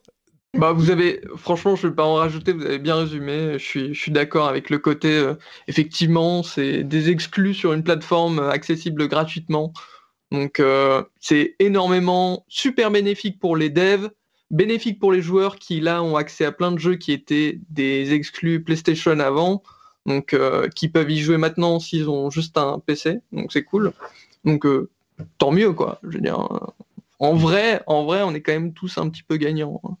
Ah, j'aime bien quand, quand, les gens sont d'accord avec moi. J'aurais presque envie, du coup, de me faire l'avocat du diable et de passer dans l'autre sens pour dire que euh, les jeux Quantic Dream, bah, ils auraient pu arriver sur PC tout court. Ils ont déjà été rentabilisés par. Euh, euh, par ah, mais qu'est-ce qui m'arrive? Par Dream, oui, je viens de dire le nom. ils ont déjà été rentabilisés a priori sur PlayStation. Donc, quel besoin ils ont d'avoir encore plus d'argent avec la, ce que leur donne certainement Epic? Mais peut-être que c'est pour financer leur jeu suivant. Enfin, il n'y a, y a, pas de. Bah, je crois que c'est sur. Enfin, je me demande si c'est pas plutôt une fin de contrat, parce que jusqu'à présent, en fait, Quantic Dream, il était affilié à Sony mm. uniquement. Oui, mais ils ont reçu de l'argent de Tencent, je crois. Oui, du coup, mais euh, peut-être que c'était juste la fin de contrat avec Sony, je sais pas. Ouais, mais du coup, ils auraient pu mettre leur jeu sur euh, Steam, Epic et le Microsoft Store, euh, qui, qui et pour que tout le monde puisse y avoir accès facilement, tu vois. en fait, on parle d'exclusivité. Moi, je pense quand même que dans ce cas-là, ils auraient pas pu sans Epic. Parce qu'à mon avis, il y a quand même Epic qui a lâché pas mal de thunes pour que Sony lâche l'exclu de ces jeux qui avaient été faits pendant le contrat d'exclusivité avec Sony. Tu vois, hmm. maintenant les, futurs jeux quantiques, effectivement, ils, ils sortiront sur euh, plein de plateformes potentiellement, mais les anciens, bah, je pense qu'il fallait, fallait, fallait payer pour les. Ah ouais, voilà, les racheter à Sony en fait. Ouais, hmm. fallait les racheter à Sony exactement. Peut-être, oui. Bon, on, saura peut-être dans quelques années ou dizaines d'années, mais effectivement, j'avais pas pensé à cet aspect. Peut-être qu'il a fallu payer pour que Sony lâche le. Probablement. Hmm. Probablement. Si, alors c'est peut-être juste euh, une théorie complotiste, hein, mais typiquement, du coup, le fait de le sortir sur Epic, ça fait qu'ils ont, qu'ils font de la pub gratuitement en fait. Parce que, parce que là, tout le monde, euh, pour Quantic Dream, parce que là, du coup, tout le monde dit Ah, on a en plus les Quantic Dream sur Epic, c'est génial. Alors qu'en fait, on les aurait sur Steam. Bah, tout le monde sur toutes les plateformes, juste, euh, mm. il y aurait beaucoup moins de vagues en fait. C'est vrai, c'est vrai, ouais. Oui, oui, bah, c'est un truc qui, qui bénéficie à tout le monde au final. Euh, le, seul petit point que je vois dans les critiques des gens qui voudraient que les jeux soient sur Steam, c'est euh, le fait que bah, ils n'ont pas leur écosystème d'amis ou leur euh, forum ou leur truc spécifique à Steam, mais en même temps je comprends pas les gens. Je pense qu'il y a une incompréhension totale de l'industrie et du marché. Des gens qui disent oh les exclus c'est n'importe quoi, c'est pas bien, c'est anti consommateur parce que la situation dans laquelle on est avec un monopole total de Steam, tu parlais Aurore de 80% tout à l'heure, peut mener à des problèmes et mène à des problèmes énormes. Mm. Euh, et, le fait d'avoir des exclus chez Epic, ça rééquilibre justement. Et, les gens qui disent ah mais non, il faudrait que garder le statu quo et s'il n'y avait pas d'exclus, c'est pas qu'il n'y aurait pas d'exclus, c'est que tout le monde resterait sur Steam. Pourquoi aller sur Epic alors que tu as déjà Steam? Et donc ça conserverait le, le, monopole et le statu quo du monopole de Steam. Donc euh, donc ah, vraiment, vraiment, euh, pour moi, il y a un mouvement euh, qui est pas hyper fort non plus, mais qu'on entend quand même, des gens qui sont entre guillemets contre les, contre les exclus, les exclusivités, euh, de gens qui comprennent pas les conséquences de ce qu'ils disent. Ça me fait un petit peu penser à... Non, je vais pas repartir là-dedans. Bref. Mais il y a, y, a, euh, un, y a des aspects négatifs, effectivement. Le fait qu'il faille installer, euh, installer l'Epic Store, à la limite, créer un compte chez Epic, leur donner vos informations, pourquoi pas. Mais, euh, mais bon, vous les donnez, vous les donnez déjà à, Steam, mais mais il y a d'autres conséquences qui sont positives, comme le rééquilibrage du marché des jeux sur mmh. PC. Et ça, c'est hyper important, quoi. Complètement, complètement, c'est clair. Non, mais le, le, éviter la situation de monopole, tout le monde y gagne. Hein, euh, mm. Vraiment, euh, que ce soit les devs ou les joueurs. Euh, si on donne tous les pouvoirs à Steam, ils peuvent faire n'importe quoi quand ils veulent et, et voilà. Clairement, c'est pas. Et tout à l'heure, on a parlé du souci potentiel de l'algorithme. C'est typiquement un exemple. Hein. Oui, si on est entièrement soumis au bon vouloir de Steam, au moins si on a d'un côté Epic et d'un côté Steam, bah on peut équilibrer les trucs. C'est pas tous les œufs dans le même panier, quoi. Ouais. Bon, bref, on pourrait aussi en parler très longtemps. On va conclure en disant que Fortnite a 250 millions d'utilisateurs aujourd'hui, euh, après en avoir annoncé 200 millions euh, en décembre. Alors c'est aujourd'hui de comptes enregistrés, hein. ça ne veut pas forcément dire qu'ils sont tous actifs. Ouais, de, joueurs actifs. Voilà, c'est certainement pas euh, de, de, joueurs actifs. Et Apex Legends a euh, un petit peu adopté les méthodes de, Epic, enfin de Fortnite, pour, pour euh, montrer ses nouveautés. Il y a des petits, des petits teasings dans le jeu, etc. C'est très malin. Et la première saison a été lancée pour Apex Legends, visiblement avec succès, avec un nouveau personnage, etc. Le succès continue du côté de Respawn. Donc voilà pour cet épisode, comme je disais, euh, bien touffu. On a réussi à tenir en une heure et demie. Je suis quand même assez fier de nous. Bravo à tous les deux, c'était parfait. Bravo à toi, bravo à toi. Avant de se quitter, est-ce qu'on peut, euh, est-ce que vous pouvez nous dire un petit peu euh, où on peut retrouver bah, votre activité sur Internet, que ça soit pour bah, les, les, YouTube ou les jeux? Peut-être Aurore, tu nous disais que votre premier jeu est disponible sur Reach.io tout à l'heure. Ouais, c'est ça. Donc Springback. Euh, donc disponible depuis vendredi. Et sinon, vous pouvez nous trouver bah, sur les réseaux sociaux, à Sweet Arsenic, euh, bah, Facebook, Twitter, euh, Insta, etc. Je mettrai le lien vers ton compte Twitter dans les notes de l'émission, si ça te convient. Yep. Et, tu peux nous, nous rappeler le, le, concept, ouais, non, le, Springback. Ah, j'allais dire ton compte Twitter, mais oui, dis ton compte Twitter, ce que c'est. Et puis le, concept de Springback aussi alors, le concept de Springback, donc c'est un, un shoot them up, euh, mais où on, joue en fait deux entités euh, qui sont reliées par une sorte de force élastique. Et donc, faut, euh, on en a un qui sert de, corps et l'autre qui sert d'arme. Et donc, plus on les éloigne, plus ça donne de la force. Et après, quand on relâche, du coup, ça permet de détruire les ennemis.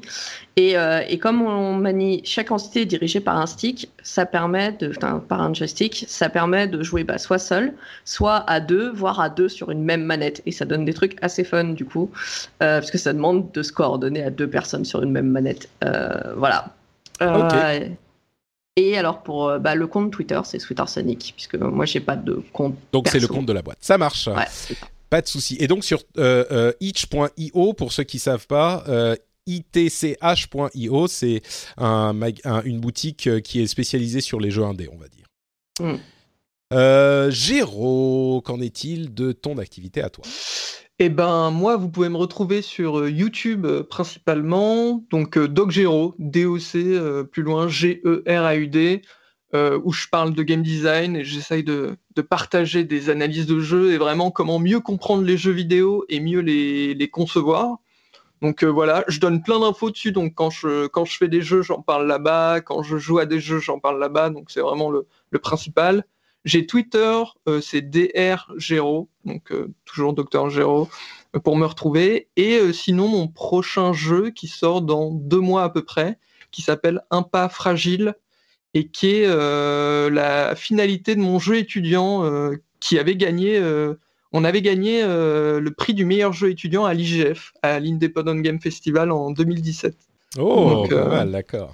Donc on, le termine, on le termine. Enfin, je le termine et euh, ça sort dans deux mois à peu près. Super. Donc est-ce que tu es en train de cruncher là déjà Ça a commencé? Non, c'est là, là, il est terminé. C'est vraiment, je suis dans la, période plus euh, bah, faire les, trucs marketing, ah, euh, préparer avec le publisher, envoyer à Apple trois, non, je sais plus, huit semaines à l'avance, tu vois, tous les trucs comme ça. Donc, voilà. Ok, la partie fun, quoi, en fait. Ouais, ce que je préfère.